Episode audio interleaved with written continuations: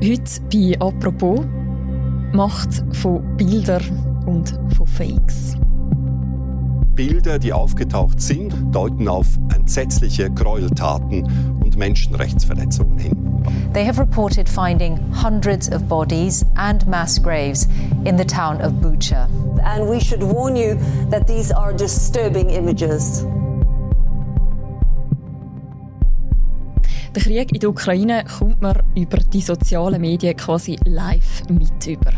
Unter anderem durch Bilder und Videos. Die Bilder, das kennen wir alle, die können sich einbrennen. Sie können uns eine Vorstellung davon geben, wie brutal der Krieg ist. Aber sie können uns eben auch zum Teil manipulieren oder Sachen zeigen, die in Realität gar nicht so sind. Бути президентом виявилося не так вже й легко.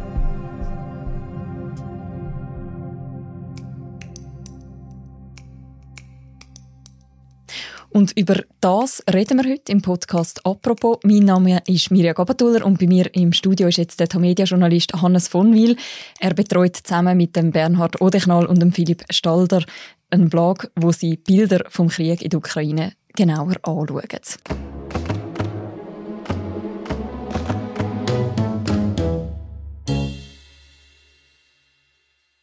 Hallo Hannes. Hi Mirja. Hannes, am letzten Freitag hat ja eine Rakete einen Bahnhof in Kramatorsk, das ist ein Städtchen im Osten der Ukraine, getroffen. Und über 50 Menschen, vor allem Zivilistinnen und Zivilisten, die dort gewartet haben, sind gestorben.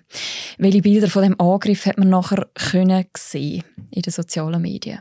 Man hat Bilder gesehen von toten Menschen, die auf dem Bahnhofsplatz liegen, neben ihrem Gepäck. Es sieht so aus, als wären die kurz vor einer Reise gestanden.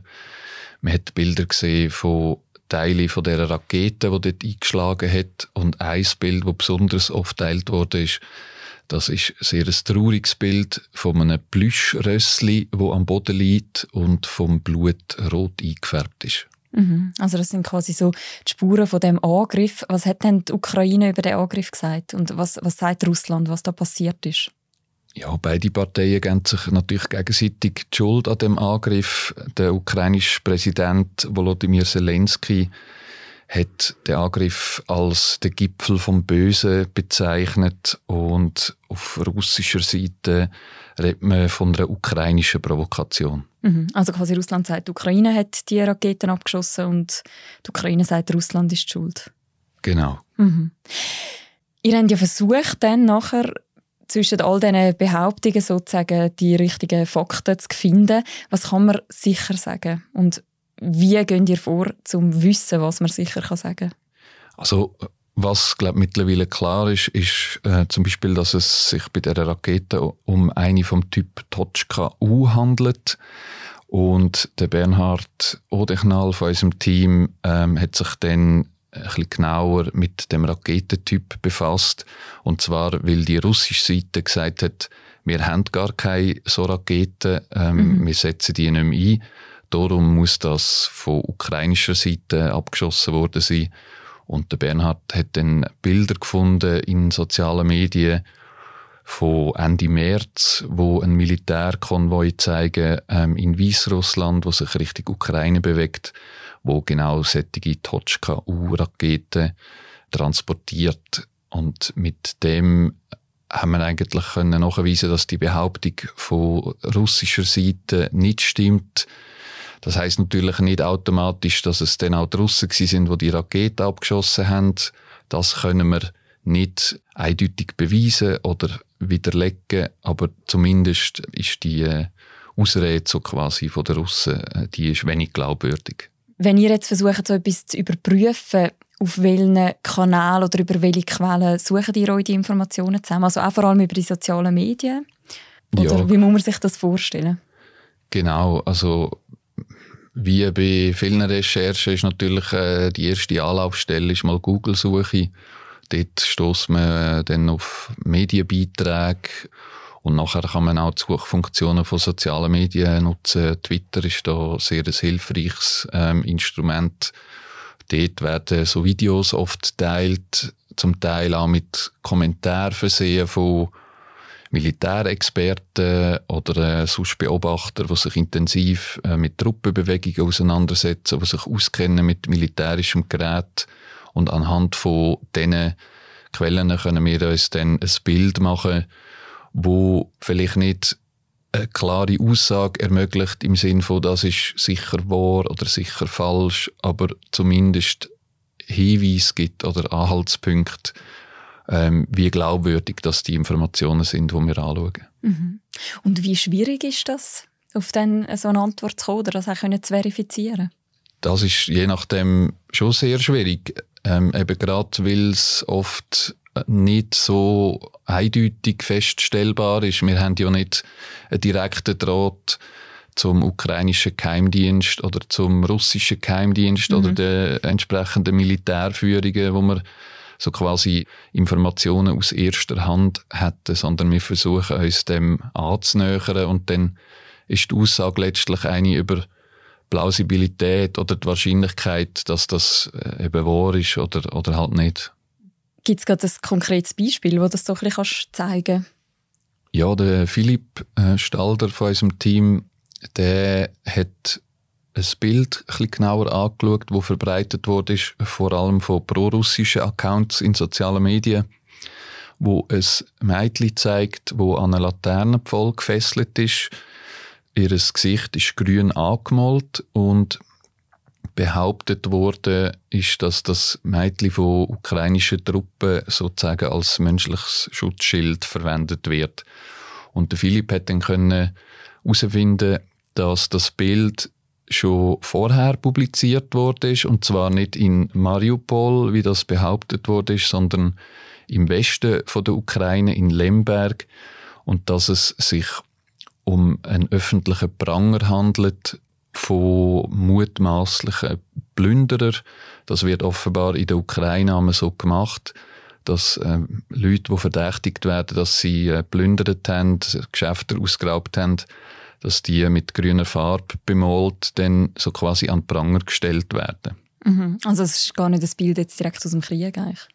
Nein, also es ist schon, Plünderungen sind im Zusammenhang mit dem Kriegsgeschehen, aber das Bild ist nicht aus Mariupol, sondern aus, aus Lemberg und es sind nicht ukrainische Truppen, die das Mädchen als Schutzschild gebraucht hätten, sondern das ist so eine Bürgerwehr, wo das Mädchen an den Pranger gestellt hat. Das offenbar passiert das immer wieder, besonders gegenüber äh, Minderheiten wie, wie die Roma in mhm. der Ukraine. Mhm.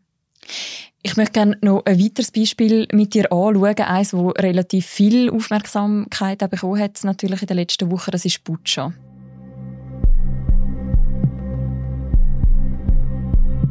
Bilder, die aufgetaucht sind und die offenbar aus der ukrainischen Stadt Bucha stammen, deuten auf entsetzliche Gräueltaten und Menschenrechtsverletzungen hin. They have reported finding hundreds of bodies and mass graves in the town of Bucha. And we should warn you that these are disturbing images.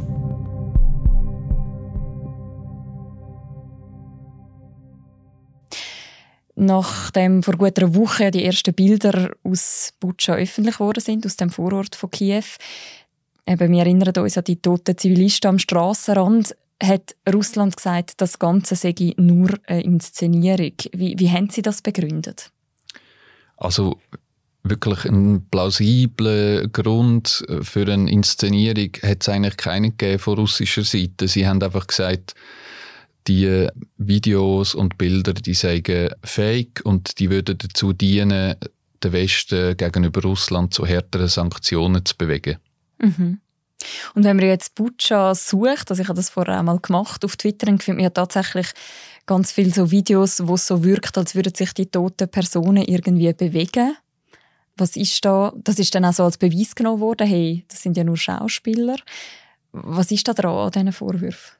Genau, das ist eine Videoaufnahme, wo aus einem fahrenden Auto gemacht wurde, wo an Leichen vorbeifährt, wo am Strassenrand liegen. Und so auf den ersten Blick sieht es aus im Vorbeifahren, als würde sich plötzlich ein Arm von einem toten Körper bewegen. Und Russland hat dann gesagt, ja, sehen die sind gar nicht tot, das sind Schauspieler, darum ist das gar nicht passiert, ähm, das Massaker. wenn man aber das Video genauer anschaut, dann sieht man in Slow Motion, in hoher Auflösung, dass genau in dem Moment, wo das Auto äh, an dem toten Körper vorbeifährt, ein Regentropfen über die Frontscheibe läuft und der verzerrt das Bild so, dass es eben aussieht, als würde sich der Körper bewegen. Aber äh, es ist einfach das Wasser auf der Frontscheibe. Mhm. Wenn wir das noch nachvollziehen auch mit den Bildern, dann verlinken wir natürlich auch den ganzen Ukraine-Blog noch im Beschreib zu deren Episode. Und in diesem Podcast geht es weiter nach der Werbung. Geld anlegen muss nicht kompliziert sein und auch nicht teuer. Mit Selma, deiner digitalen Finanzassistentin, bekommst du einen individuellen Investmentplan, der perfekt zu dir und deiner Finanzsituation passt. Und das schon aber eine Anlagesumme von 2000 Franken. Sobald du mit Selma loslässt, behalten sie den Finanzmarkt rund um die Uhr im Auge und managt deine Anlagen automatisch für dich, damit du dich auf wichtigere Sachen konzentrieren kannst. Melde dich jetzt an auf selma.com-apropos und start mit einem Bonus von 50 Franken. Hannes, wir haben jetzt viele Beispiele gehört, wo mit Bildern auch Realitäten manipuliert worden sind. Kann man etwas dazu sagen, welche Rolle Bilder, also Videos, Fotos und so weiter grundsätzlich spielen in dem Ukraine-Krieg? Bilder äh, und Videos aus dem Kriegsgeschehen dienen beiden Seiten natürlich als Propagandavehikel. Man sieht das ähm, sehr gut auf Twitter oder Instagram oder Telegram, dass pro-ukrainische Accounts Videos verbreiten, wo Zerstörung von russischen Panzern zeigen oder Drohnenangriff auf russische Stellungen ähm, und das vermittelt natürlich das Bild, dass sich die Ukrainer können wehren dass die Russen auf starken Widerstand stoßen und die Ukraine wird siegreich sein am Schluss. So Bilder kommen auch von offiziellen Kanälen der ukrainischen Regierung. Also das mhm. Verteidigungsministerium zum Beispiel postet auf Facebook sehr aktiv Dutzende Beiträge, fast jeden Tag und zeigt eben genau so Bilder. Und auf russischer Seite hat man natürlich dasselbe. Ähm, russische Medien zeigen erfolgreiche Szenen aus der sogenannten Militäroperation. Sie zeigen auch Bilder von Hilfskonvois, wo Nahrungsmittel oder Medikamente bringen. Sie zeigen Bilder von Hockenkreuz auf Fahnen, äh, Reichsflaggen, wo angeblich aus Unterkünften von ukrainischen Soldaten sollen stammen und untermauern mit dem natürlich das Narrativ von der Entnazifizierung, äh, wo der Putin angibt als Grund für, für den Krieg in der Ukraine. Haben eigentlich so Bilder in Kriegen schon immer so eine starke Macht gehabt oder erleben wir da gerade aktuell eine neue Dimension? Bilder äh, sind schon immer genutzt worden in Krieg, um jeweilige Ziel zu erreichen oder die Wahrnehmung der Bevölkerung zu beeinflussen. Es gibt ein gutes Beispiel aus dem 19. Äh, Jahrhundert, wo der Napoleon als Zwergli dargestellt wurde in britischen Karikaturen, obwohl er eigentlich für damalige Verhältnisse eine normale Körpergröße hatte wir können uns auch erinnern an den ersten Golfkrieg, wo Kuwait mit der amerikanischen PR-Firma die Lüge in die Welt gesetzt hat, dass irakische Soldaten sollen Babys umbringen auf einer Geburtsstation. Die Bilder sind um die Welt und haben das Kriegsgeschehen maßgeblich beeinflusst und haben sich halt nachher dann als Fake herausgestellt. Also es ist nichts Neues. Jetzt hat man ja aber sehr viele Bilder. Von diesen Bildern, die ihr anschaut, kannst du so ein bisschen sagen, wie viele von denen am Ende sich nachher als manipuliert oder als Fake herausstellen? Einen genauen Prozentsatz kann man da nicht angeben. Es gibt schon Bilder, die offensichtlich manipuliert sind. Бути президентом виявилося не так вже легко. Wir haben zum Beispiel ein Video gefunden, wo soll der ukrainische Präsident Zelensky zeigen, wie er Kapitulation von der ukrainischen Truppen verkündet. Es hat sich aber herausgestellt, dass das ein sogenanntes Deepfake-Video ist, also ein Video, das mit Computersoftware manipuliert wird. Значно гірше. Більше нема ніякого завтра. Da kann man irgendwelchen Leuten irgendwelche Worte ins Maul legen Ähm, wenn man das nicht so gut macht, dann gibt es Hinweise darauf, die einfach zu erkennen sind. Also Maulbewegungen, die nicht mit dem Gesicht übereinstimmen, Ohren, die anders aussehen, als sie eigentlich sollten, ähm, das Licht, das nicht so ist, wie man das von seinen normalen Pressekonferenzen kennt. Und das ist dann recht einfach zu erkennen. Aber meistens sind die Bilder nicht manipuliert, aber die Umstände sind vielleicht manipuliert. Also mhm. das Bild zeigt nicht ein kaputtes Haus in Mariupol, sondern stammt aus dem Syrienkrieg, aus Aleppo. Oder es ist zwar aus dem Ukraine-Krieg, aber äh, vor zwei Wochen aufgenommen worden und, und nicht am heutigen Tag. Das sind eher die Manipulationen, die wir finden in sozialen Medien. Und wie entscheidet ihr, wo ihr nochmal genauer anschaut und wo nicht? Man kann ja nicht jedes Bild überprüfen.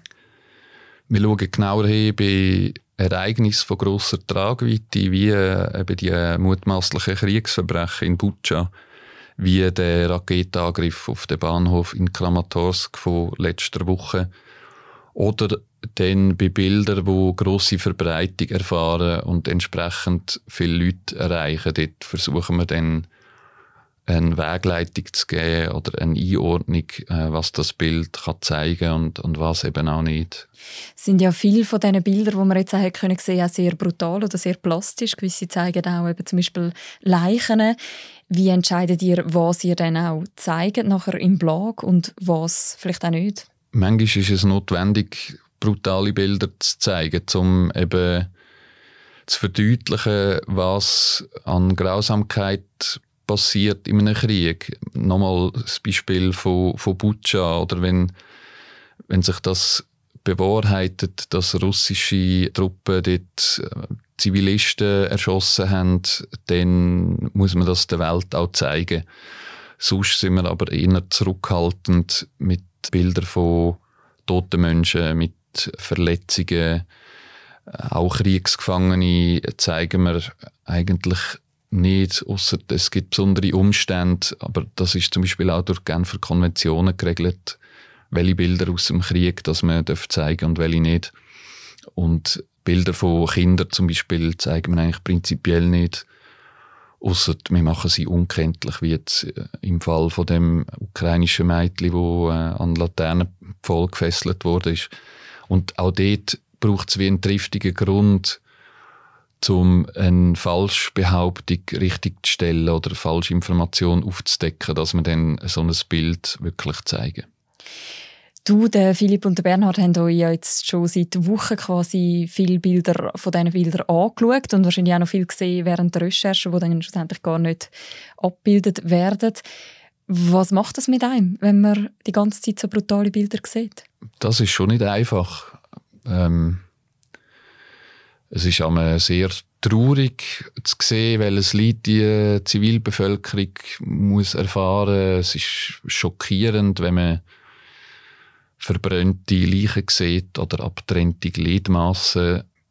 Wir versuchen, uns darüber auszutauschen im Team, was uns beschäftigt, wie wir uns dabei fühlen. Das hilft schon mal sehr fest, um äh, können damit umzugehen, was, was wir täglich sehen.